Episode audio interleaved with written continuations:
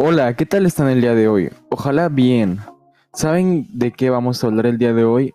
Adivinen. Bueno, a lo mejor no lo saben, pero son las emociones. ¿Por ahí quién me dijo que ya? Yo, Saúl. Las emociones son Saúl. reacciones que todos experimentamos. Alegría, tristeza, miedo, ira. O temor a perder la vida. O amenaza de un resultado negativo. Reaccionamos luchando, huyendo o manteniendo las situaciones de alerta Saúl, que o parali- paralizándonos. Igual mis Que es muy normal que pase, o sea, eso representa muy bien a las emociones, lo que cada uno siente.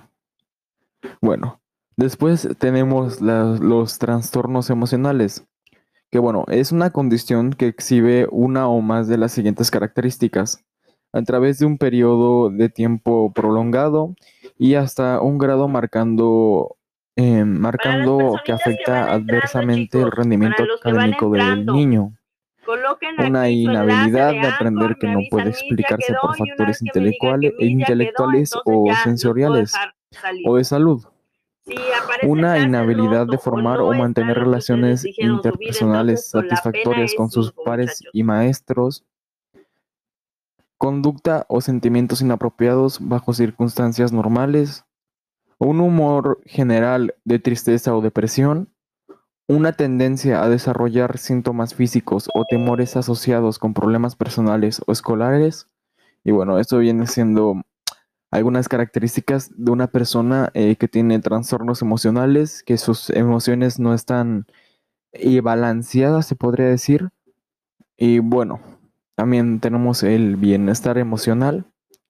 Bueno, el con el bienestar emocional nos referimos al estado de ánimo en el cual nos sentimos chicos, bien, tranquilos o percibimos que dominamos nuestras emociones.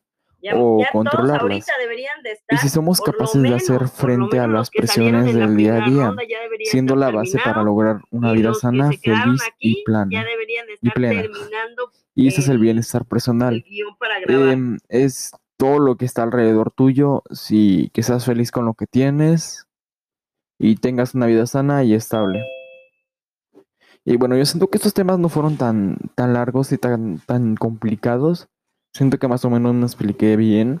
Y bueno, ya para finalizar podemos concluir que a veces las emociones no las puedes manipular, pero aún así puedes llegar a controlarlas un poco, siendo coherente y poniéndote en los zapatos de los demás.